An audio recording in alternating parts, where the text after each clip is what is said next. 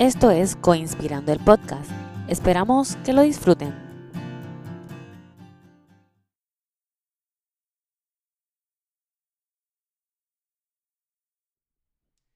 Eh, un saludo a los que nos están escuchando y a las que nos están escuchando, a todos esos conspiradores y conspiradoras.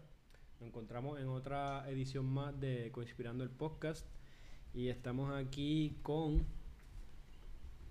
Saludos, Sebastián Negrón. Partícipe invitado eh, a última hora. Saludos, saludos. Yo soy Cristal Acevedo de La Banasta. Y Yo soy Ernie Laviera, acompañando aquí a Cristal.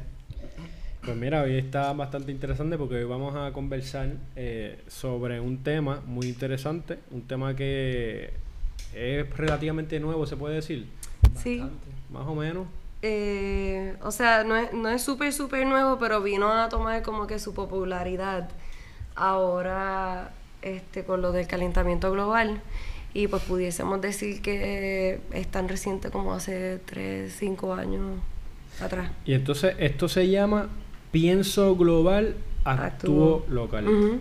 Bueno, ¿qué podemos, qué sabemos de eso? ¿Qué podemos elaborar con eso? Eh, Sabes que nosotros aquí hacemos conversación educacional, así que vamos adelante con este tema de pensar global y actuar local. Ok, pues re- realmente eh, para mí es un concepto bastante nuevo, pero así buscando en la internet me encontré que apareció en el 1971 este, con una persona que se llama David Brower. Eh, y él lo utilizó por primera vez para su campaña de Friends of the Earth. Eh, sin embargo, en el 1977 hay una conferencia que se llama Thinking Globally, Act Globally, y la persona que realizó esta conferencia se llama Frank Feather, y a él le gusta catalogarse como que él fue la persona que, como que, el padre de este, pionero. el pionero, exacto, de este tipo de temas, y se empieza a reconocer esta frase en el 1979. Así que, pues, yo diría que yo nunca en mi vida escuché acerca de esto hasta que National Geographic empieza a realizar todos estos documentales y se me hace bien aparente este pensamiento con el documental de Planet All Plastic que me parece que salió el año pasado. Así que a, a través de National Geographic es que tú por primera vez ves sobre este tema, este concepto. Sí. Esta esto es como una filosofía, puede ser más o menos, ¿verdad? Es como una conciencia filosófica más o menos. O una invitación, Una invitación. como a, a la reflexión de tu impacto global. Y entonces te invita a pensar eh, de qué manera globalmente tus decisiones afectan otras partes del mundo y de qué manera tú puedes actuar local para reducir ese esos daños. Yo estaba, yo estaba viendo ahorita que eh, puse en internet eh, pens- este, pensar global, actuar local y había mucha referencia sobre calentamiento global, cambio climático y entonces el tema va por ahí. Sí. El tema va cómo nosotros vamos pensando, cómo vamos actuando y pensando sobre los efectos de nuestro consumo, de nuestros hábitos de consumo, de nuestra vida diaria, de nuestro de nuestra presencia aquí en la tierra. Y de las decisiones que tomamos eh, en cuanto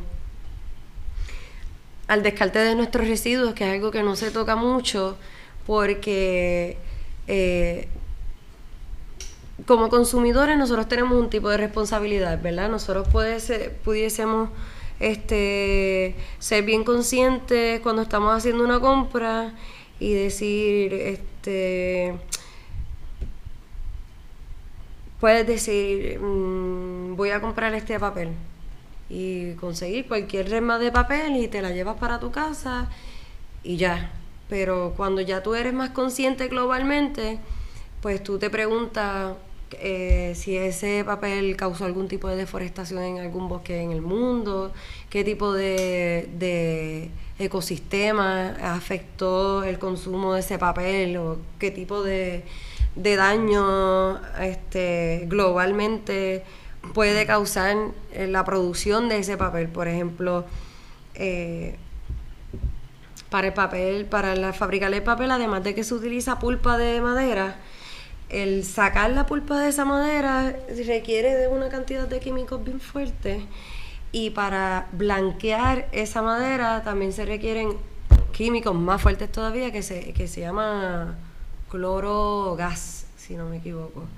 Y entonces, pues, cuando ya tú piensas global, pues están todas estas ramificaciones, por decirle de una manera, de, de consecuencias en otras partes del mundo que tú estás promoviendo con la compra de un papel si no te cuestionas este tipo de cosas. No sé si, no sé si Sí, que tú, me te- estoy tú explicando estás- tú cuando estás consumiendo, tú lo que quieres es eh, ver lo que estás consumiendo, ver más allá. Cuestionarlo. cuestionarlo, pero después de cuestionarlo también hacer algo al respecto. Exacto. Bueno, pero también eso va en el, en el cuestionamiento. Exacto. Pero ahí ya entonces estás tomando una decisión. Tú dices, o busco una compañía más confiable que tenga un- una- unos tipos de certificaciones que me garanticen a mí eh, que el recurso fue adquirido sosteniblemente. eh, o no me importa y lo compro como sea que venga sin, sin importarme lo que sucedió con, con esa parte del mundo, con ese bosque. o- El, sí, porque tú estás, pe- por ejemplo, estás pensando global porque tú dices, lo que yo haga ahora repercute, repercute a nivel global. Exacto, en otras partes del mundo. Pero, Pero- ajá. Hablando de eso, como que me imagino que en el aspecto global, ahí es donde tú hablaste de las ramificaciones, es como que las consecuencias, es entender cuando estás consumiendo o tratar de entender las consecuencias, como que las pequeñas ramificaciones a nivel global. Es todas esas pequeñas consecuencias desde el equipo de trabajo que lo generó, están bajo las condiciones adecuadas, o la materia prima que se extrajo de algún país fue al costo adecuado y tomando en consideración este, las prácticas adecuadas. Es como que entender todas esas pequeñas ramificaciones que quizás nosotros en nuestra pues, ignorancia y no por culpa de nosotros, sino porque no estamos al tanto. Esto es un tema reciente como discutimos. No es información que tampoco está accesible porque a las Exacto. compañías no les conviene Exacto. decirte, mira, esto sale de un bosque virgen. ¿Quieres saber la Tanzania". trayectoria de Estamos deforestando. Ajá. ¿Tú y- quieres saber exactamente desde el punto cero al punto... Y mira, el cuero también salió de los animales que deforestamos y pues, como que todas las ramificaciones. Sí, sí, e- exactamente. Entonces, eso es lo que eso es lo que te invita a despertar en cuanto a cu- cuán allá puedes llegar cuestionándote todas estas consecuencias que pueden haber detrás de lo que tú compras. Y pues el actúo local, entonces es una invitación a que a que verifiques si eso tú lo puedes conseguir de manera local y si, y si puedes hacer todas estas preguntas o solucionarlo de manera local. Y es como también una cosa de, de, de, de aprender a valorar lo que tenemos a, lo- a los lados. Como que aprender a caminar dentro, no- eh, de, dentro de los- nuestros dos pies y valorar y ver lo que tenemos alrededor de nosotros a nivel local. Sí. O sea, es, es como si es, es pensar doblemente. Sí. Y el- eliminar el, el- la, cu- la cuestión esta de la rapidez, de lo instantáneo, de la gratificación instantánea, inmediata y de... De la. Y de y la, Y la Ajá, la comodidad. comodidad. y la comodidad es como que lo fácil. Vamos a lo fácil. Que hablemos de ese tema, como que no Sí. es la comodidad si acaso aquel mal que, que no, no nos hace pensar en estas consecuencias. Es la comodidad, ¿no? La comodidad es lo que nos hace Sí. Ciego. exacto, Por ciego, ejemplo. Sí. no proactivo o Definitivamente la comodidad es una... No, la comodidad es, es una de esas llaguitas porque eh, esto sucede mucho con los artesanos, es como lo, lo escucho bien a menudo de, vamos a suponer, un artesano que hace desodorante natural. Pues el desodorante natural mayormente es mucho más líquido que el desodorante de, de barra. de barra. Entonces, para muchas personas no les está cómodo que tengas que cogerlo con el dedo y aplicártelo tú mismo en tu En tus axilas. axilas, entonces... En tus sobacos. Ah, en tus sobacos, como se dice coloquial. Y como se debe decir. Este, so, la comodidad de tú darle a una jueguita en la parte de abajo y que el palito salga hacia arriba y eso tú te lo puedas untar, eh, gana por encima de un producto natural que tengas que tú mismo cogerlo con tu dedo y untártelo. Entonces, pues ya ahí, que si está en un pote de cristal, Cristal. yo mejor quiero el pote de plástico que me tiene la ruedita y que me da el acceso fácil. Yo para eso voy, prendo el carro, ¿verdad? Este, eso implica que va a quemar gasolina. Ajá. Quema gasolina. Eh, te transporta en el carro. Quema goma. La goma se va a gastar también. Este, y todos esos flujos mecánicos del carro. Te transportas a tantas millas al- a la farmacia X. Ajá. Te desmontas, vas a la farmacia y ves un cojón de productos y un cojón de cosas. Y entonces haces la fila, vas para allá y sacas los pesos, sacas la tarjeta. Y ahí hay como una grande, un gran despilfarro quizás de recursos Bien para ir a buscarte ese potecito de, de, Plástico. De de de par de compuestos plásticos también y, y- porque son piezas, distintas piezas de plástico y barra que tienen eh, un montón de químicos sintéticos Ajá. eh, bien este eh, Dañinos para el dañinos y cuerpo. sofisticados. Claro que sí. Mientras que tú con el con el con el otro natural. desodorante natural, tú vas a donde el vecino, que el vecino lo más seguro tiene una ruta eh, y tú le dices, mira, tengo el pote vacío y tú le entregas el pote vacío y el vecino o el o, el, o la persona que está eh, fabricándote ese desodorante te rellena el pote. Bueno, sin contar con todos los recursos que él usa para hacer la, la mezcla. Y no solo eso, que lo mágico de esto está en que el natural, hecho local, te dura más, Más duradero. es mucho más duradero. Yo, cuando yo estaba comenzando el estilo de vida basura cero, realmente yo comencé por el minimalismo, ¿verdad? Reduciendo todo eso eh, urges, ajá, como eh, reduciendo todas esas necesidades falsas de Opulencia. tener cosas. Ese. Y este, y una de ellas, lo de las primeras cosas que hice fue un desodorante. Y ese desodorante lo usamos Ernie y yo casi dos años. Y Duró no, bastante, sí. no, duró casi dos años. Y era tan fácil como ponerlo en la nevera. Este, y la nevera el frío lo preserva bastante bien. Y pues eh, muchas personas piensan que lo hecho natural, lo hecho local dura mucho menos porque no tiene tanto preservativo, no tiene tantas este, cosas como los comerciales. Y entonces ahí es donde tú fallas en actuar local, ¿me entiendes? Porque ya no estás apoyando lo local, estás prefiriendo irte con una compañía que a nivel global pues tiene sus implicaciones. Bueno, a mí me han dicho que las cremas están hechas para que tú sigas comprando más. O sea, tú Sí. compras la crema para seguir comprando más. Sí, este, realmente no estoy muy empapada en ese en ese tema y quizás lo hago por no sulfurarme tanto Sí. con Poco el tema, pero pero sí lo que tengo entendido es que hay muchos eh, cosméticos y cosas que son para la piel que no te resuelven el problema para ellos poder seguir sacándole dinero al producto y lo que hacen es que te sacan un producto nuevo que dice que te va a trabajar con eso que ese producto que ellos tienen anterior no te trabaja. Y tú caes ahí y dices, ah, pues entonces este sí me va a solucionar y el producto viene y te funciona una semana y ya la próxima semana te chavaste, te vuelven a salir los barritos, las ojeras, las patas de Y sale el gallina. próximo producto Y para complementar ese. Exactamente. Y ya. una red viciosa. Entonces, también hablando del eh, pensar global, actuar local, es como esa decisión que tú tomas de consumo, porque el consumidor es bastante poderoso cuando venimos a ver. Eh, ahora mismo nuestra sociedad y nuestra economía se mueve por el consumo, pero por razones políticas y unas condiciones pues que nosotros sabemos todo. Ujú. Pero el, nosotros tenemos un gran poder y es el de consumo, así que yo creo que no está de más pensar un poquito, es dar- darle un poquito de cabeza a eso, este, irte, no, no tienes que ser otra persona, es a lo mejor integrar esa, ese conocimiento, esa, esa idea, esa, esa acción en tu vida, yo creo.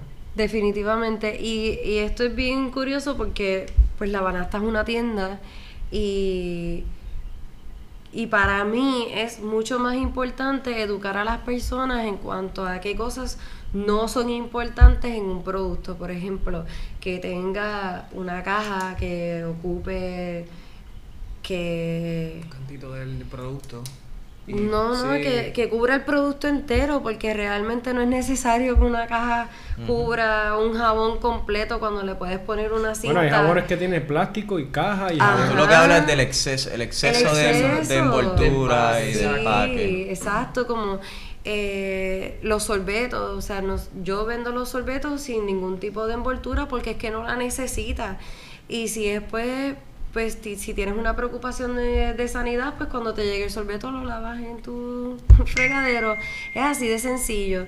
Y y pues trato mucho de educar a las personas en que hay empaques que realmente no son importantes. Hay empaques que sí lo son porque vamos a suponer el producto tiene unas instrucciones en específico de cuidado, higiene. exacto, o por higiene. Eh, los jabones mismos vienen envueltos en... Muchas personas los envuelven en celofán, que es el saran wrap, porque el Para aceite el esencial, ah, exacto, el aceite esencial se le va supurando o quizás el calor hace que se derrita un poco, porque son mucho más suscepti- susceptibles, ¿verdad? Como no tienen tanto preservante, eh, pues sucede eso. Entonces, pues hay, hay, hay productos que requieren su empaque y hay productos que realmente no requieren su empaque. Yo quiero traer una unas bolitas de lana que son para utilizarlos en la secadora y sustituyen los papelitos estos que se le ponen de, Ah, sí, de suavizador. Ajá. Entonces, pues eso realmente no, no requiere un empaque.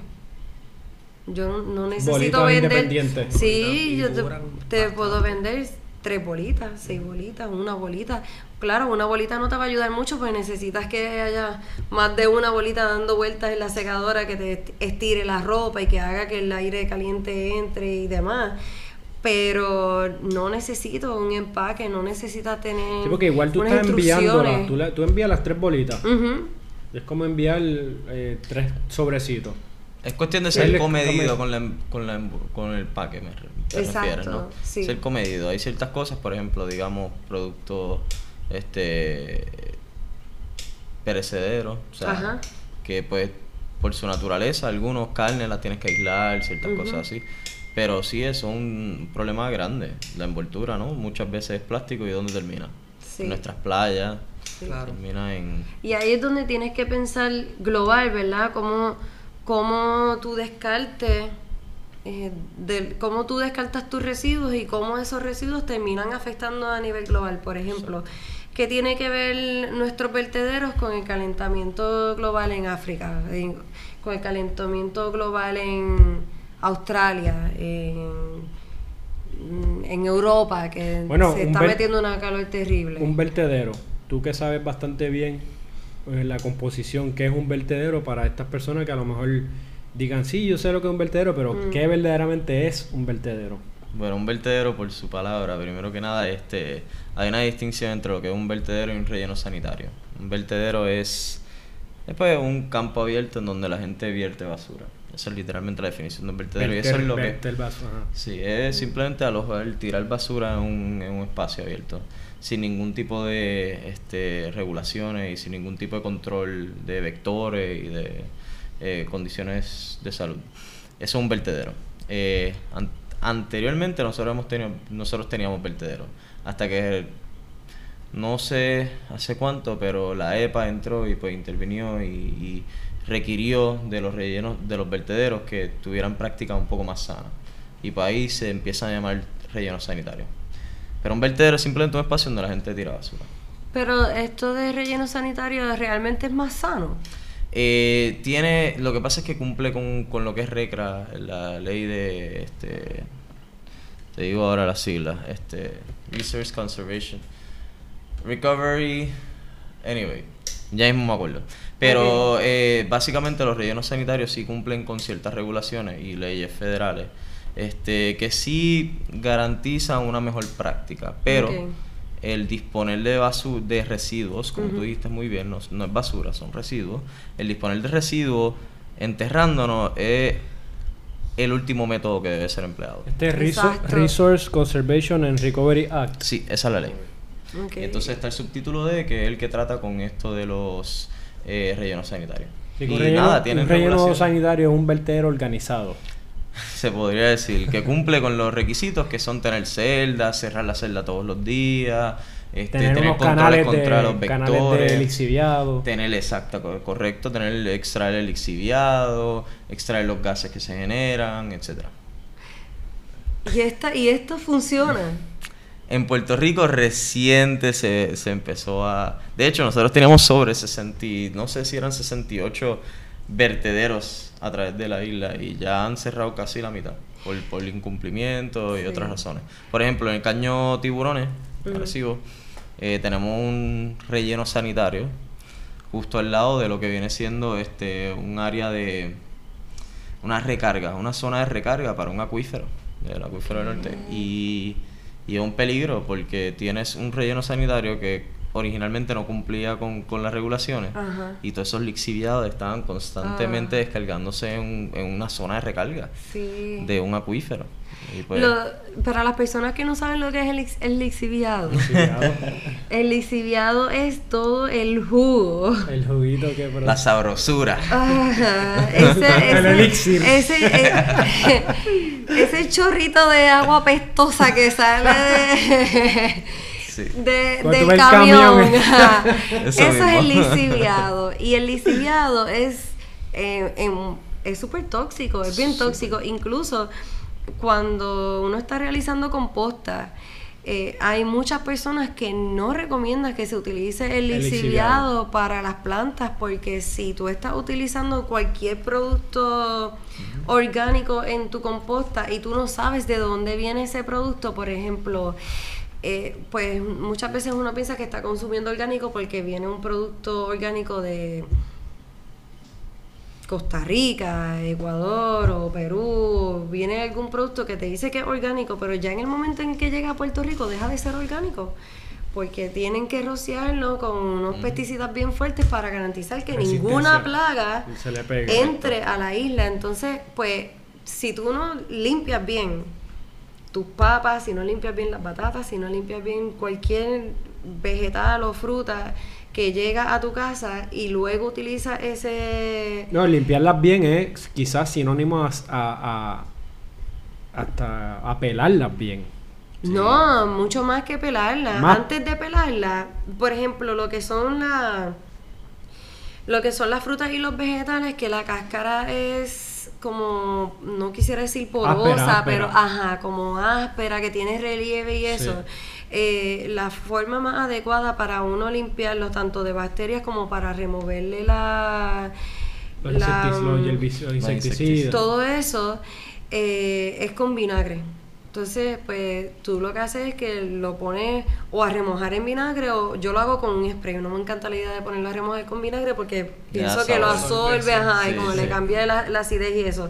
So, yo lo que hago es que con un spray le echo spray, lo mojo súper bien. Después lo enjuago con un, un cepillo de fibra de coco y después que lo enjuago entonces lo pelo. Y después de pelarlo, pues entonces eso sí me atrevo a echarlo a mi composta, pero he tenido cosas como kale, el, el, el col y lechuga que las he puesto en mi composta y mis lombrices han arrancado para el car. Ea, ya. ¿sabes? Entonces ahí yo digo, diablo, esto me chavó ya el vermicompostero y, y tú ves todas las lombrices saliéndose como que run for your life. Sí. Y ahí es que tú sabes que, Que ese producto eso, no era sí. orgánico, que ese producto le echaron algo fuerte. Este plaguicida probablemente a nivel de raíz, que la planta lo absorbió completo y, se, y la planta completa lo tenía. Y es un bastrip porque entonces comprar lombrices no está fácil. Y, y, pues es bien importante que nosotros hagamos esa limpieza eh, antes de hacerlo y pues que si tienes composta y vas a estar usando lixiviado, pues estar claro de que lo que pusiste en tu composta entonces no tenga nada de eso. Y otra cosa también que estoy pensando de pensar eh, global, actual, local, es como la forma en que uno se desplaza también es una manera también para tú este, aportar y tú este, no ser otra cualga más para, Sí. para el calentamiento global o para toda esta eh, crisis que vivimos. Y es el uso de la bicicleta. Sí. Sí. O sea, hay, lu- hay, hay lugares y hay, hay momentos y hay espacios que es fácil desplazarte o caminando o usando la bicicleta. Por lo menos aquí en Cabo Rojo no. No tenemos esa facilidad. Pero, No. sí. Pero estoy seguro que de Cabo Rojo, de de donde ustedes viven, a- hay algún lugar cerca que ustedes pueden entonces buscar algún tipo de... Siéntelo. Sí. Ya pasó. Te lo perdiste. Bueno, estamos Sí, aquí en Lajas. ustedes están, ustedes alerta, ustedes tienen los epicentro. Es que lo sensores. sentimos rápido. Estamos en el epicentro. Primero el tienen sonido. los sensores y el sonido fue bien sutil pero presente. sí, que Sí. ya lo. Pues estamos grabando ahora mismo en La Palguera, en Lajas, y aquí estamos cerca de Ah, la falla Punta Montalva. Y eso de seguro fue un 2.0 y aquí se siente como un 3. algo que era lo que sentíamos Y entonces allá. aquí hay dos bárbaros Wow. del área metropolitana que no, no lo sintieron mucho. No, aquí vamos a estar dándonos una experiencia bien chévere. Sí, ustedes van a dormir, eh, no sé cómo van a hacer para dormir, yo no me quedaría a dormir aquí, pero Mira, hasta un Pero- campamento dijimos ahorita. lleno. antes de salir para acá yo le decía, yo le decía a Ernie, esta, esta gente va a probar la que hay acá abajo, van a sentir Claro, ojalá que no pase cualquier... nada, pero sí, este, bastante. Dios quiera. Pero nada, lo que se sintió- marcado. Contra sí. viento y Para todos los que están escuchando, realmente se sintió suave. Sí, eso fue, eso fue suave. Pero estamos Eh, grabando, estamos grabando aquí en, en el Edge que uno dice viviendo. Al límite. Estamos viviendo la vida Estamos- al, estamos al al margen. Al margen. Mira, pero yo quería regresar a la razón por la cual toqué el tema de los vertederos. Y era porque tú habías mencionado lo de lo de el calentamiento global. Ajá. Y a lo que vengo con esto es de cómo nosotros desde aquí de Puerto Rico aportamos al calentamiento global es, precisamente porque en el vertedero o en el relleno sanitario este que exista en la isla según mis investigaciones hay ya el 82% ha cerrado, o sea que lo que hay es bien poco para 78 municipios.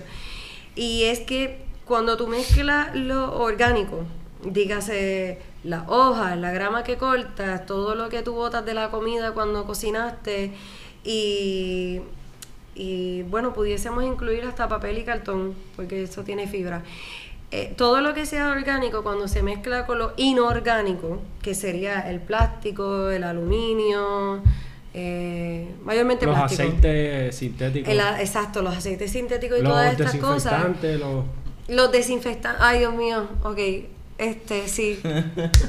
Eso es otro, eso es otro Eso- punto. Pero eh, eh, todas estas cosas, se, cuando se mezclan, no, el, el ambiente no es favorable para que se descompongan adecuadamente. Como no se descomponen adecuadamente, crean gas metano, que es como que el segundo causante de los altos niveles de, de CO2, de monóxido dióxido de carbono eh, en la atmósfera. So, muchas personas piensan como que, ¿qué tengo que ver yo con lo que está pasando en otras partes del mundo? Con estas lluvias torrenciales y este calor terrible que se está metiendo en Europa y este frío que se está, estos blizzards que se están adelantando a su tiempo en Estados Unidos, pues tenemos mucho que ver. Tenemos muchísimo que ver. El mal manejo de nuestros residuos es lo que está haciendo básicamente que todo en el mundo se desestabilice. Pero también están estas otras partes que era lo que estábamos hablando de la deforestación, eh, el, capitalismo, el mal uso de los recursos, la falta de conciencia, son, son todas estas pequeñas situaciones que desde lo local nosotros lo pudiésemos trabajar para evitar afectar a nivel global. Y me parece que en varias ocasiones quiere decir global. Porque es que, ajá, como que... El merger, eh, como que la. Ajá, como que hay veces que pienso que las dos cosas se deben unir porque es que un, un pensamiento como junto, ¿verdad? Global, global, local. No, No sé. sé si estás tratando de crear un trend, pero está No, no, bueno. es una palabra. Es, Glocal. es- glocal es, es- es un, es un hashtag, de hecho. Ah, Hashtag local. Eh, Estaba glocal bien es un impresionado, me encantó el tema. Esto va- esto va en la promoción de, de la... Glocal. Glocal. Esto sí. debe ser parte del título. Es, es como tú piensas global y local a la vez, como, como tú juntas estos dos conceptos para tomar mejores decisiones. Y, y pues sí, como que eh, suena un poco abrumador para las personas que están empezando en este estilo de vida porque dicen ya de pronto, "Diache, ¿en qué me voy a, a enfocar? Yo, mi recomendación es enfócate en lo que para ti vale más. Si es lo social, si es lo económico, si es lo natural. Enfócate en eso y de ahí tú vas a ir aprendiendo poco a poco de estas otras cosas. Ahí es donde tú, bueno, ahí tenemos un papel que tú acabas de, de, de mencionarle, en qué te quieres enfocar. Y ahí creo que Ajá. están todas las perspectivas en qué uno quiere enfocarse. Sí, este, esta, esta hoja que yo estoy viendo aquí la pueden conseguir en National Geographic. Realmente no sé cómo llegué a estas gráficas. Bueno, está muy interesante, son Em, dos papeles, ujú. pero para que nos están escuchando, mira, hay un papel aquí que tiene como tres circulitos, tres núcleos. El primer núcleo local, que pues, hay una persona, están las casitas, las montañitas, el otro núcleo es regional y el tercer eh, núcleo, eh, círculo es global. Y por allá tenemos, que no lo veo muy bien. Este de acá dice las perspectivas y qué preguntas nos debemos hacer de acuerdo a esa perspectiva de, de no sé si son las consecuencias o, las cosas que pudiésemos trabajar. Entonces está espacial, que sería, está relacionado como con la ubicación, cultural, que dice que factores sociales o culturales presen- se presentan aquí, qué ideas o comportamientos individuales y de comunidades eh, pueden surgir, políticos, pues qué, qué leyes están presentes y quiénes son los que están en el poder, eh, económico, hablan acerca de la distribución de los, re- de los recursos, eh, dice también el consumo de los recursos, distribución y consumo de los recursos. El histórico, pues, eh, dónde las cosas suceden en la Tierra en cuanto a tiempo y cronología, cuándo fue que aparecieron ciertas cosas, cuándo es que se empezó a chavar la cuestión, o cuándo es que comenzaron entonces todos estos movimientos ecoamigables, ¿verdad? Que este, según lo que yo he leído, comenzaron a finales, anda, comenzaron a finales de, de los 70, ¿verdad? Que ahí es donde la gente empieza con el Peace and Love y con el Flower Power, entonces le que ya empieza a partir de la década de los 60 ya se está escribiendo sobre eh, lo que puedes, puede producir el sistema que vivían en ese tiempo. Que. Sí, o sea, eh, se empieza a hablar acerca de, de la contaminación en los, entre 60 y 63. Eso es lo más lejos que yo he logrado hoy. Se, mucho tiempo atrás se estuvo hablando de la contaminación del agua en Roma, cuando empezaron a aparecer este, los, los canales, cuando empezaron a realizar los canales y ya ellos estaban hablando acerca de cómo las heces fecales podían a- afectar a la calidad del agua y cómo eso podía eh, eh, distribuir bacterias, enfermedades y todas esas cosas. Así que la contaminación, dependiendo el lugar histórico en el que sucedieron, eh, se tiene diferentes enfoques. Pues para ese tiempo fue el enfoque de, del agua, después cuando apareció el carbón, entonces era el enfoque del aire, de cómo estaban contaminando la calidad del aire con la quema de carbón, que todavía se sigue haciendo y Trump está eh, apoyando lo que es la el, el fracking y lo de carbón. O sea, él quiere traer para atrás lo del carbón, lo que es súper dañino para el medio ambiente.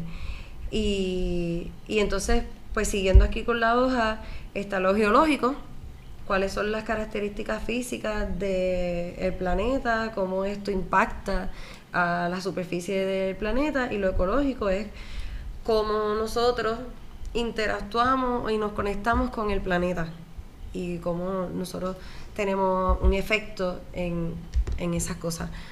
Por ejemplo, muchas personas quizás mm, no están muy conscientes y me parece porque esto no se trabaja mucho a nivel educativo de cómo interviene el ser humano en la simbiosis que tienen los animales en un bosque. O el- el ser humano es el único que produce algo que la naturaleza no puede reutilizar. Los animales producen su caca y con su caca nutren el suelo y muchas veces dispersan semillas y esto mantiene el bosque como Usan la- creciendo, usan las dándole ramas, usan los árboles, un las cuevas, usan de Exacto. todo. de- ajá. Exacto, entonces los animales hacen un uso sostenible del bosque, pero el humano es el que viene y lo destruye completo y altera por completo todo esto y ya de pronto no es tan fácil que ese bosque se regenere y, y produzca lo que producía. Entonces ya cuando tú afectas eso, el- el- los daños son para ti. El- los daños son para nosotros los humanos. Básicamente no, no estamos, y, y si entiendo bien lo que dice, es que el humano es de los únicos, y si no el único El único animal, ser vivo, Ajá. sí. que no vive en simbiosis con el planeta. O sea, Exactamente. todos los animales dan y reciben. Nosotros solo nos Pero- gusta recibir. Exacto. Nosotros- a nosotros nos gusta quitar. Exacto. No es ni, no es ni no, no voluntariamente. estamos ni recibiéndolo, ajá, porque si, si, si lo recibiéramos estuviésemos agradecidos y si estuviéramos agradecidos Daríamos. haríamos lo mejor, exacto. Daríamos más. Pero lo que Pero, nos gusta es quitar. y, y cuando, el, se- cuando el ser humano empezó a, a sentar sensibilizaciones, ¿habrá sido igual de insostenible también, e igual de...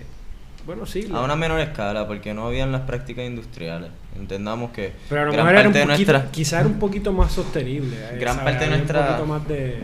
gran parte de nuestra contaminación viene precisamente por las prácticas desmedidas de producir Sí, y es por nuestro consumerismo, porque es que si no consumiéramos tanto no habría necesidad de estas prácticas tan Porque a mí se me Sí. ocurre pensando antes, pues, mano, que había este, eh, alfarería, había barro, eh, las estructuras eran Vivían más prácticamente- directamente con los recursos. Sí. yo, Inmediato.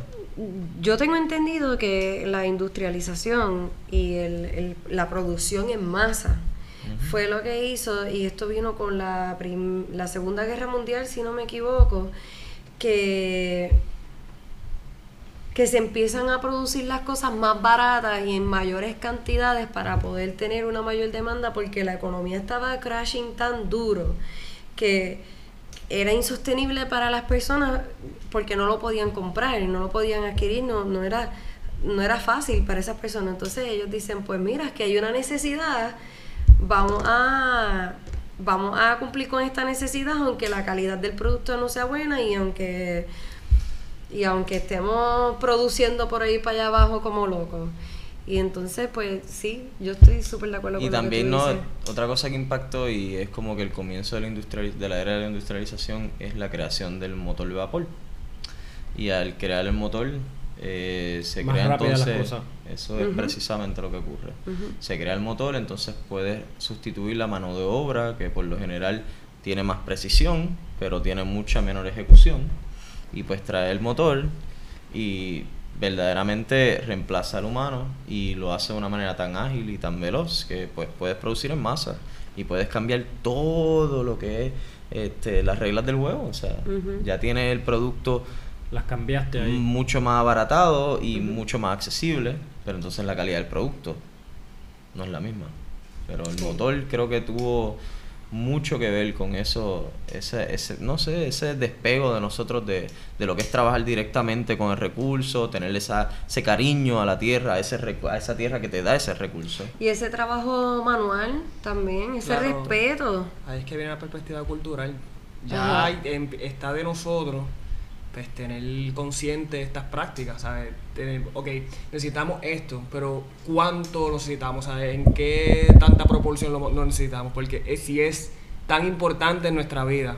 Este, y tenemos que pues, pensar, mira, sí, eh, necesitamos una computadora. vale, oye, como hoy en día necesitamos una computadora porque pues eh, el internet es bien básico hoy en día, eh, nos resuelve muchas cosas. Pero qué tan importante es eh, usar siempre solamente la computadora cuando tú puedes eh, aprender a hacer cosas con tus propias manos. Un ejemplo, ¿sabes? Tú puedes eh, limpiar tu patio sin tener que contratar a alguien, un ejemplo. Eh, tú, tienes, tú puedes eh, hacer muchas cosas que necesariamente vienen de, de nuestra... Capacidad. Exacto, nuestra capacidad. No despegarnos tanto.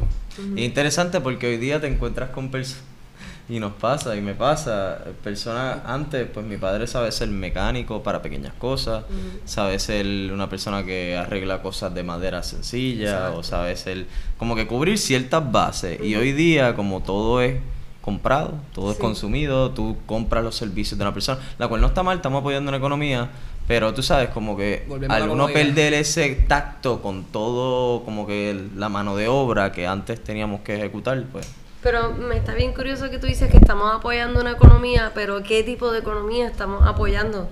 ¿Me entiendes? Porque eh, sucede mucho que, que vamos a suponer que, que yo hago vamos a suponer que yo hago un abanico de madera, qué sé yo, un abanico bien nítido de madera, tiene su motor, las aspas de madera, todo es como súper elaborado, está bien nítido. Y viene esta compañía bien grande y dice, wow, esa idea está bien nítida, yo la puedo producir mil veces más rápido, mil veces más barata y hacerla más accesible a las personas. Y de pronto viene esta compañía, se copia de mi producto, la empieza a vender bien barata y ya entonces tú como consumidor no me la vas a querer comprar a mí. Porque, porque yo quiero pagar 120 pesos por un abanico hecho a mano cuando se lo puedo comprar, entre comillas, hecho a mano a una compañía más grande que me la va a dar mucho más barata, qué sé yo, 50 pesos. Este, y esto sucede mucho, entonces, pues, eh, y por eso de darle un alivio a los artesanos que, que me rodean, es una queja bien común y hasta cierto punto se entiende como una falta de respeto que las personas quieran aminorar la calidad del producto que tú produces localmente porque lo pueden conseguir con una compañía mucho más grande que la produce mucho más barata. Y entonces ahí es donde no estás pensando local. Eso que es la guerra, casi casi es la guerra entre lo que es, bueno, el producto local o la mano de obra local y el producto internacional, como que comercial o digamos industrial. O sea, esa guerra. Entonces, Ni tan industrial porque si vienes a verlo, hay muchas personas que dicen, ah, yo lo compré porque es hecho a mano en India.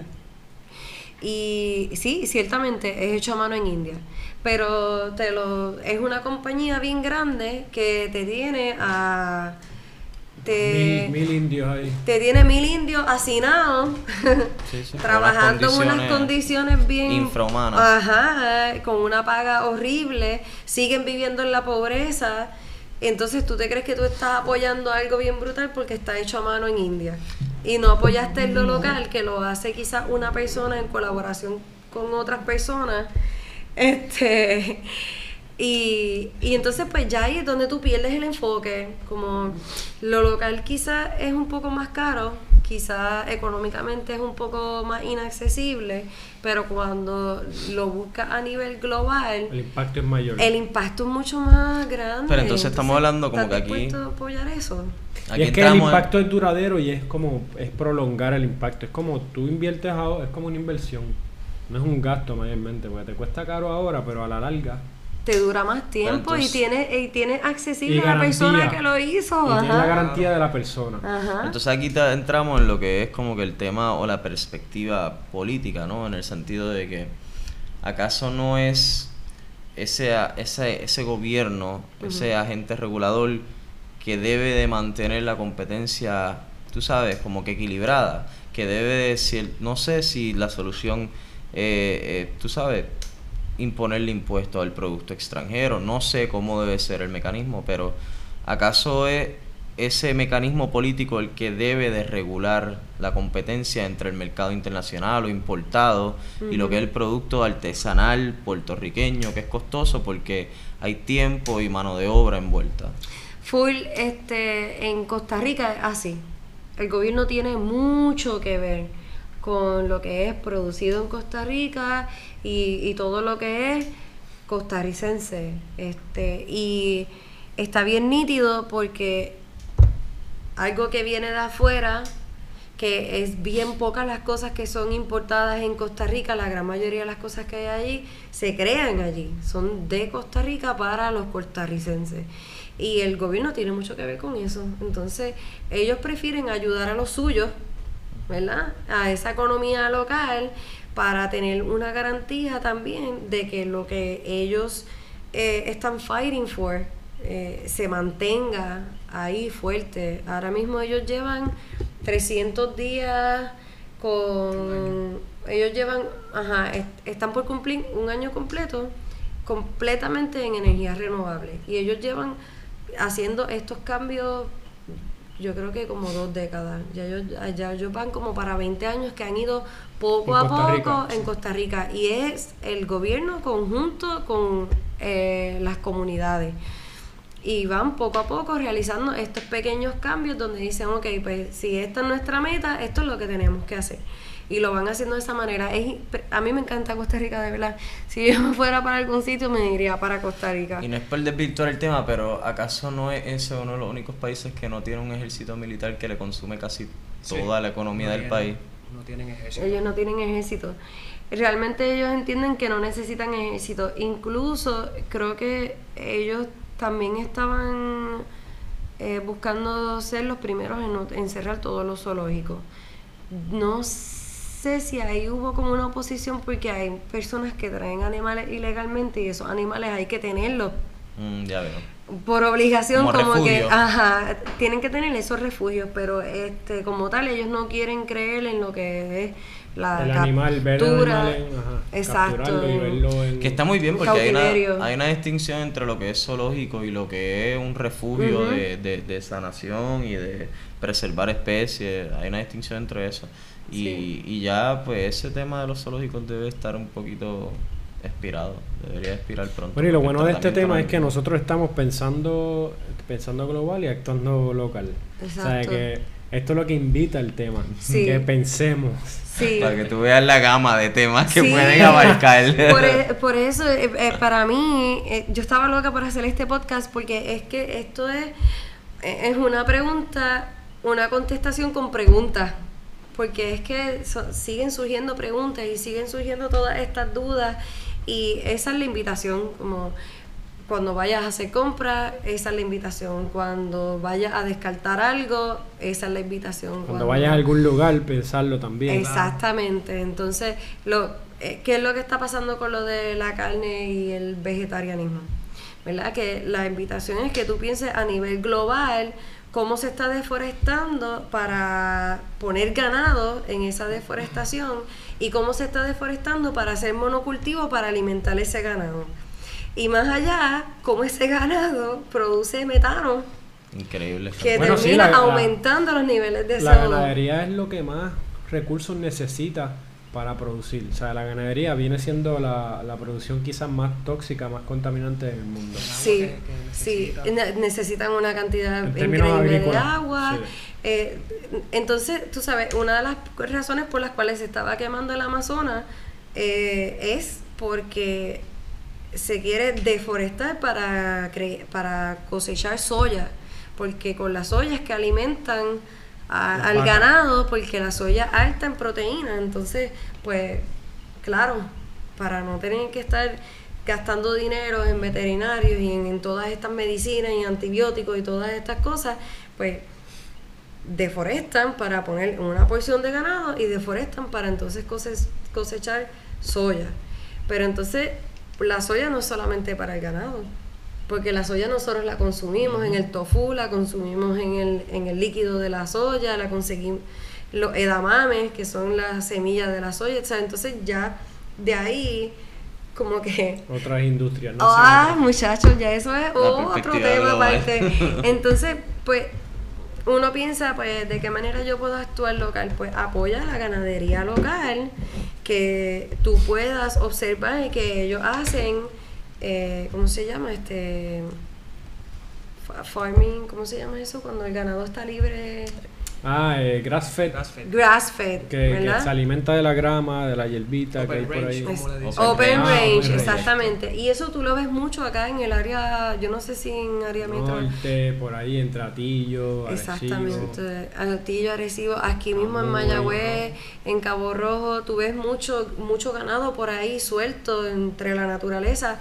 pero tienen un horario en el que ellos responden a un llamado, entonces ellos pasan y se ordeñan y eso, y luego vuelven y Igual la que las gallinas, las gallinas se, se alimentan de insectitos y de hormiguitas y de cositas que andan por ahí. Tú Pero las gallinas, las tiras la gallinas son fruta, medias, la- son traicioneras. ¿Tú crees? Yo sé. Yo llevaba dos años, dos años, llevaba dos años comprándole a dos personas diferentes huevos del país, así como de San Germán y de Mayagüez. Y las gallinas decidieron brincar el monte y hacer sus nidos en otro lado donde los dueños nunca las encontraron. Revolución. Se fueron pa'l paro, se fueron Se de Se revolución. fueron de fuga y No, entonces sí. pues estas personas están ahí como que no he vuelto a conseguir huevo local porque ellos están como que pues mira la- se me boy- fugaron las gallinas. Eso fue un boicot. Ellas dijeron, ¿sabes qué? No, no hay huevos para ustedes. ¿Tú me vas a seguir llevando los huevos? Pues no, pues me voy. Para estas condiciones de déjame trabajo, disfrutar- ¿no? déjame disfrutarme los huevos. Yo quiero poner pollo. Yo, yo quiero poner huevos y tener Yo quiero ver mis engendros nacer. Ajá. No se dan Pues- cuenta que son gallinas ponedoras. Sí, pero la gallina esa pone pollito, pone huevito y eventualmente van a haber más gallinitas. Igual que la madre gallina.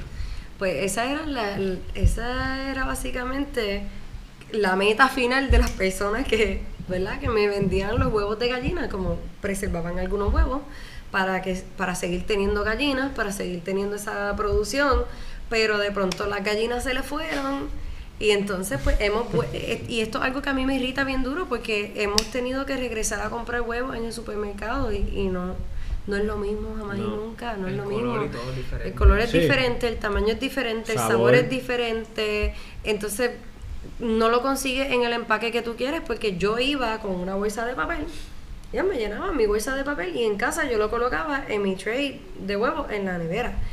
Pero entonces tengo que estar comprándolos con el empaque que ya vienen, que no se va a reciclar, porque el styrofoam no se recicla y porque ese plástico realmente nada me garantiza que lo van a reciclar. Que yo coloque cosas en el reciclaje y vuelvo a lo global. A nivel global, el 92% de los sistemas de reciclaje no funcionan. No funcionan. Por eso es que China se inventa esta ley que se llama el Green Fence. El green fence. Y, y viene y dice como que, pues mira, pues si esto no va a cumplir con todas estas regulaciones ridículas que nosotros nos acabamos de inventar, no se va a reciclar. Y por lo tanto, no se está reciclando en gran parte del mundo. Así que el green fence en China, ¿qué es? Que no se recicla. No, ¿tú quieres explicarlo? Pues explica Bueno, lo que sabes. O sea, bien, bien por encimita, el Green Fence simplemente fue una regulación, en parte porque pues China es un país que tiene mucha manufactura y para sostener las prácticas de manufactura de ellos, por lo general ellos compran mucho material reciclado. Incluso nosotros, nosotros trabajamos Sí, en sí, un reciclaje de metales y pues los chinos compraban mucho de eso.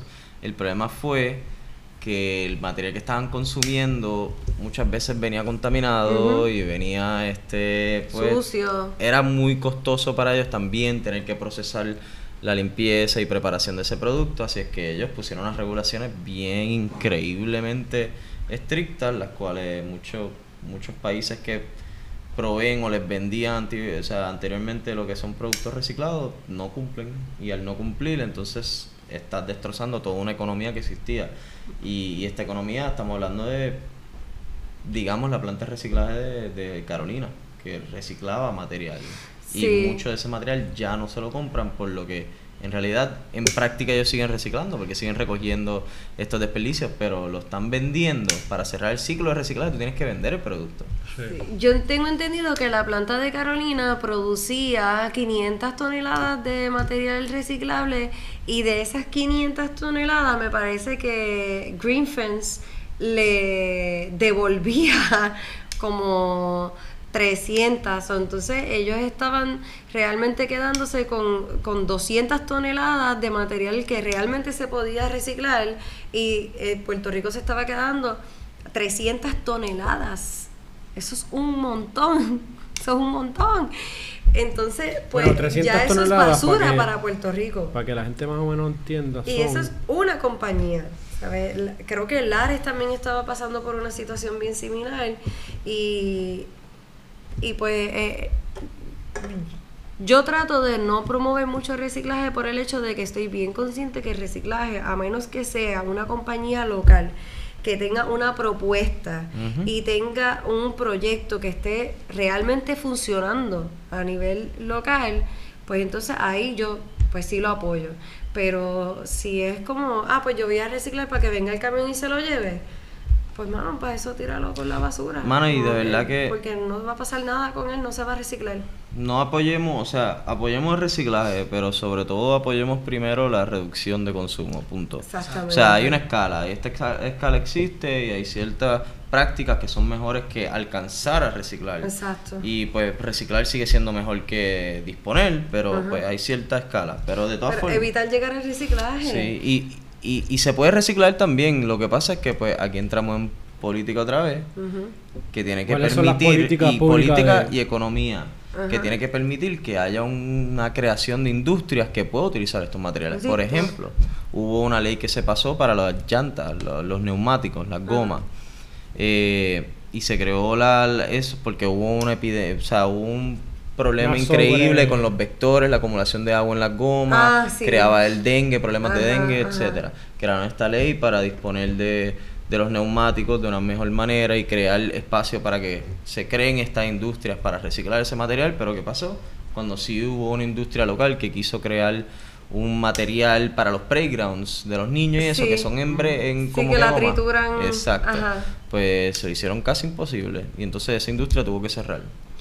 Pero podemos sucede- consumir este material aquí local, podemos. Y esto sucede bien a menudo porque eh, el artesano que me hizo la mesa para la banasta, que se llama Don Edwin, saludito Don Edwin. ¿De dónde es? De Cabo Rojo. Don Edwin es de Mayagüez. Mayagüez. Él es un veterano que trabajaba reparando helicópteros y cuando pues terminó su servicio se dedicó a crear cosas de madera. Entonces pues eh, el mejor amigo de él me estaba contando que en los 90 eh, él conoció un muchacho que quería producir las estacas para la- las vejas de las fincas con plástico reciclado, con este plástico que es bien duro como el PET de... ¿Ah? PVC. No, con el, el PET, el, el Polyethylene poliuretano. Poliuretano. Verifícate, de- no estoy segura si es polietileno. Yo sé que es PET y el, el- los números son, me parece que es 4 y 5, que son los de los, los, los potes de, de lavar ropa, las tapas de esos potes, todo eso, esos son números de un plástico que es bien duro. O yo, o yo creo que es el 1 y el 2. Ay, ahora no me recuerdo. La cosa es... Polietileno terepa. Me dice polietileno. Sí, sí. Pero pronunciar esa palabra está. Por- ok, pues el PET, búsquenlo, Google it. Sí. O si Tarea. tienen Ecosia, pues utilicen Ecosia mejor Ah, mira, para mira, que siembren en, árboles. en español. Eh, polietileno tereflalato. Tereflatato. Falato, yo creo que es que se dice. Falato. sí.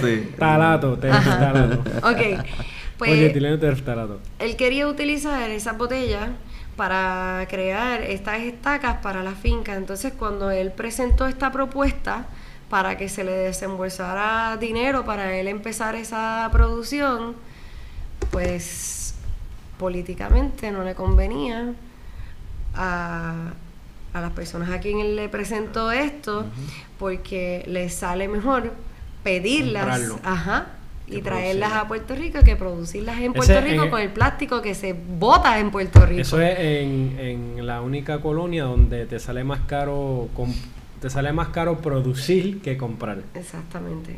Y entonces, pues es lo mismo que él dice, como la idea está nítida, es una producción local, es una solución local, Pero entonces, ¿cuánto a nivel político se nos permite eh, realizar este, este tipo de, de soluciones? So, eso es nuevamente una invitación a que uno considere cómo este, estas gamas o esta, Estas estas perspectivas. estas perspectivas afectan o influyen a nivel local y a nivel global lo que nivel nosotros local, nivel regional y entonces a nivel global, exactamente. Que regional realmente no estoy muy empapada de esa, de esa información, lo que Bueno, mira, re- regional, según la Real Academia Española, Vale. es porción de territorio determinado por caracteres étnicos o circunstancias especiales de clima, producción, tomografía, administración, gobierno. Yo creo que vamos a tener lo que definir nosotros. ahora. Cada una de Sí. las grandes divisiones territoriales de una nación definida por características geográficas, históricas y sociales, que puede dividirse a su vez en provincias, departamentos.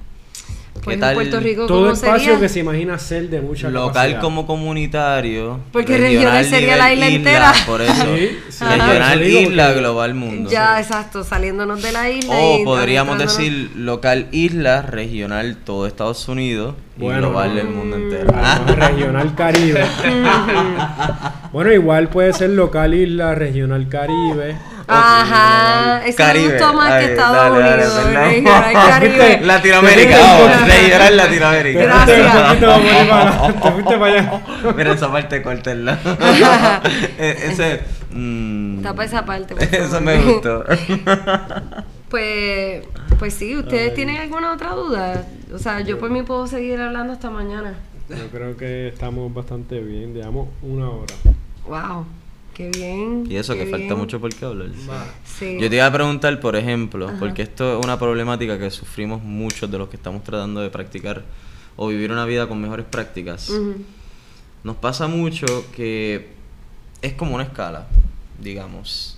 Está la persona que menos consciente está y menos prácticas sustentables aplica, y está la persona que más consciente está y más prácticas sustentables aplica. Pero, por ejemplo, nos encontramos siempre con que sí, porque yo reciclo, y sí, porque yo tengo esta buena práctica, y sí, pero después, por otro lado, se ve teniendo prácticas menos sustentables, ¿me entiendes? Ajá. Como que es bien difícil ser una persona que ha alcanzado la meca de lo que es ser sustentable y sostenible, ¿me es entiendes? proceso. Es bien no todo el mundo difícil. cambia de un día a otro. Los personas más, más empapadas que están en este tema lo dicen. Esto es siempre poco a poco, poco a poco. Esto es como cuando tú haces ejercicio. Que tú quieres llegar a una meta, pero te va a tardar un año, dos años, tres años. Depende, depende cuán eh, enfocado tú estés. Pues así es esto mismo. Y es que es la perspectiva histórica y cultural de nosotros, porque nosotros nacimos criándonos en este sistema así. Claro. Sí, y también este una un, un pensamiento que leí en un libro de historia hace mucho tiempo atrás dice que tú no puedes proteger lo que no se te enseña. Eh, porque, por ejemplo, si no se te enseña acerca de la geografía de Puerto Rico o de la biología de Puerto Rico, de la flora, la fauna y demás, pues tú no puedes proteger lo que tú no conoces conoce cierta parte y dice, ah, sí, pues está la ceiba y está la palma real y está el coquí y está el San Pedrito. Pero realmente eso es suficiente para tú querer cuidar eso, preservar eso.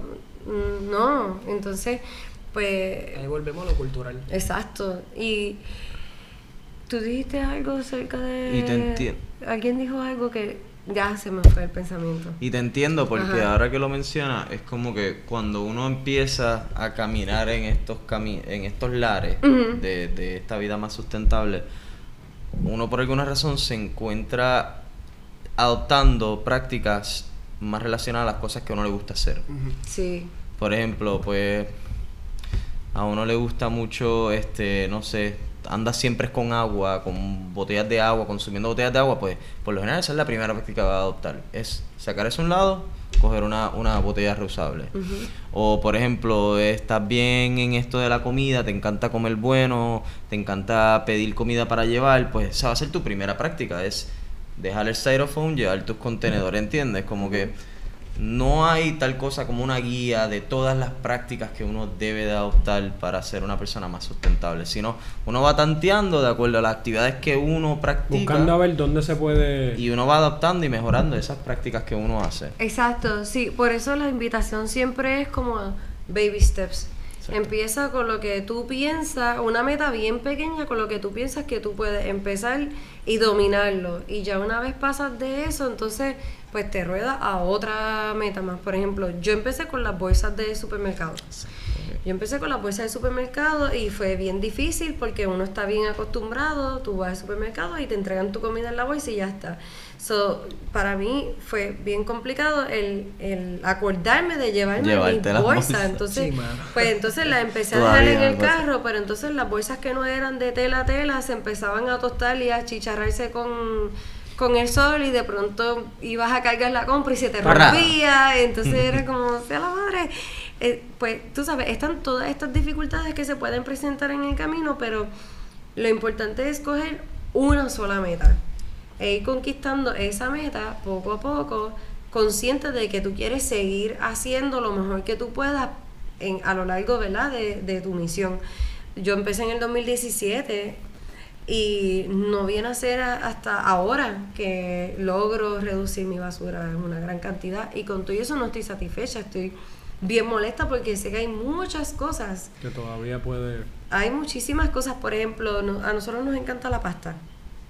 Y en muchas partes del mundo la pasta tú la consigues en un bin, tú sabes, tú vas y te sirves tu pasta en, en un envase, tú pesas el envase antes, te sirves la pasta, lo pesas después, le restas el peso inicial y eso es lo que te cobran, el peso de la pasta. Esto se está dando mucho en Europa, se está dando en Estados Unidos, se está dando en América del Sur, en Chile están bien al día con esto. Esos son tiendas que... al Eso por- se al llama bulk buying. Eso. al por buying. mayor como... Sí, Sí, que tú entras con tus contenedores y tú, Tú vas llevas llenando. tus contenedores y los vas llenando. Entonces ahí tú reduces tanto la basura. o sea, es como comprarle directamente al fabricante de la, de la pasta. Como... O sea, Mm, no- Sí, por ejemplo, pero por ejemplo, si quieres montar la tienda, estamos dando una idea aquí de Ajá. negocio, este, tú vas al, al fabricante, puede ser que sea italiano, puede ser eh, Europa, y tú le llevas unos contenedores de plástico y que él te vierta toda esa pasta en el contenedor, ¿verdad? Y Pues que no te tienes que ir tan lejos. En Puerto Rico hay gente que produce pasta. Ah, pues ok. en Entonces- Puerto Incluso, Rico- incluso también hay supermercados, oye, pensando más adelante, porque Ajá. ya existen otros lugares, esto no es nada nuevo, pero co-ops, este, existen supermercados que ya como práctica adoptan esa, esa práctica. Sí. O sea, ellos en vez de venderte todo individualmente empacado, te lo tienen un barril inmenso y tú te sirves la porción que tú te vas a llevar. Sí. Oye, Sí. le conviene, porque es menos gasto. Seguro. Claro. Eso es lo que yo no, yo, ah, por lo menos yo no veo eso como que la lógica, porque yo he tratado, como estamos hablando ahorita con los contenedores, yo he ido al supermercado, a una cafetería, y le digo, mira, si yo te traigo mi envase, tú me sirves la comida aquí, y redondamente me dijeron que no.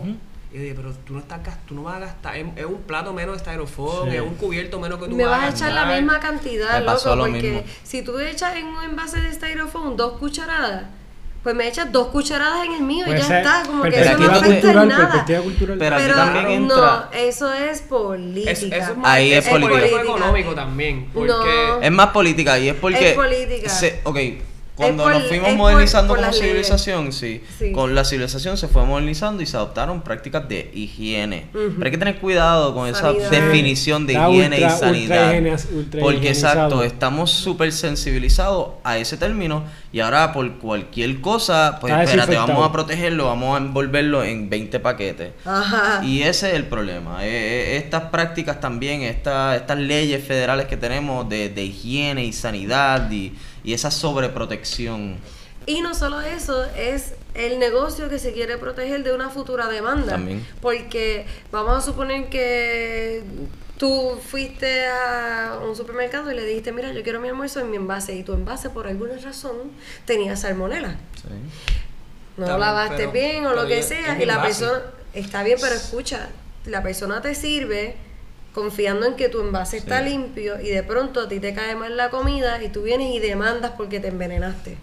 Entonces, pues la persona la gran mayoría de los negocios se quieren proteger de Sí. esa De hecho. de esa demanda. Entonces ya ahí es donde está la dificultad en cuanto a cómo nos vamos a mover con eso. Y eso yo lo entiendo full. Y yo entiendo que, que eh, eh, el gobierno y la gente se tiene que unir y dialogar acerca de este tema y ver cuál es el punto medio en el que se puede llegar. Como el, que los locales te enjuaguen el envase antes de, de servirte la comida. Que Hola, o tienes dos. Tú tocas un tema Tú, tú tienes el, uno en tu casa, Ujú. y entonces él tiene uno en la tienda. Tú vas a la tienda, le, le entregas el Exacto. nuevo y ta, ta. Y, Tú, tienes, tocas un buena. tema interesante porque... en vez de uno, o sea, tienes O dos. más Tengo fácil, entendido- mira, si traes tu envase y te pasa algo, pues traiste tu envase. O sea, Ah, estás- exacto. consciente de que es tu envase, no es del de nosotros. Y yo entiendo que eso te va a ahorrar también un montón de problemas. Te ahorra problemas Te y te ahorra ahorra problemas, sí. varias cosas. Tengo entendido que de hecho parte de la razón por la cual los supermercados en Puerto Rico y, y tiendas de, de productos perecederos, por la razón que nos donan el producto cuando llega la fecha de expiración que ya no lo pueden vender, es precisamente por ese liability, ese Ajá. riesgo que tendrían que asumir, aparte de también el distribuirlo les sale costoso, etcétera Pero es por ese riesgo de que pues te has pasado la fecha de expiración, yo lo dono, pasa algo, ¿quiénes son los culpables? Y, y que eso es un freno también increíble porque tú sabes cuántos recursos, porque llegan a una fecha que en realidad es un sugerido, una fecha sugerida, entonces terminan en la basura y no pueden ser reapropiados o, o, o buscarse el otro propósito. So, está, estamos aquí invitándolos a todos A que y a todas piensen. a que, a que piensen, ¿verdad? Todas estas cosas y que si en la eventualidad quieren enviar comentarios a Coinspirando acerca del tema o si quieren acercarse de donde mí a la banasta, con mucho gusto. En, me consiguen en Instagram como este, la, la underscore banasta. Y a mí me encanta contestar mensajes cuando son preguntas así y me gusta irme en este tipo de debate y me encanta que las personas me envíen información tanto del mismo Instagram o página web y lo que sea, porque realmente son diálogos que se tienen que dar y que, y que también me nutren a mí de información y, y a la misma vez pues se forma eh, toda esta conciencia, ¿verdad? Y, y esa persona aprende y comparte esa, ese conocimiento y va regando la voz y, y pues es fenomenal. Así que por mí, Bueno, si me quieren escribir, que me escriban. Gracias por esta, por, bueno, por venir acá y por Yes. proveer de tu tiempo y de la información. Está muy valiosa y que sigamos pensando, sigamos conspirando permanentemente y ¿quieres decir algo?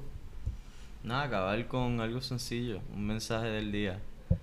Piensa local, observa regional y actúa global. Lo invertí.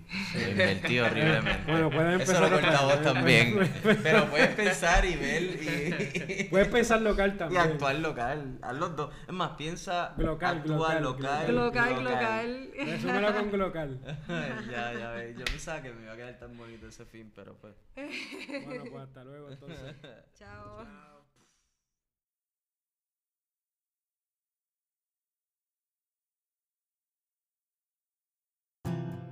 Gracias por habernos escuchado y recuerda, seguimos en Coinspiración Permanente.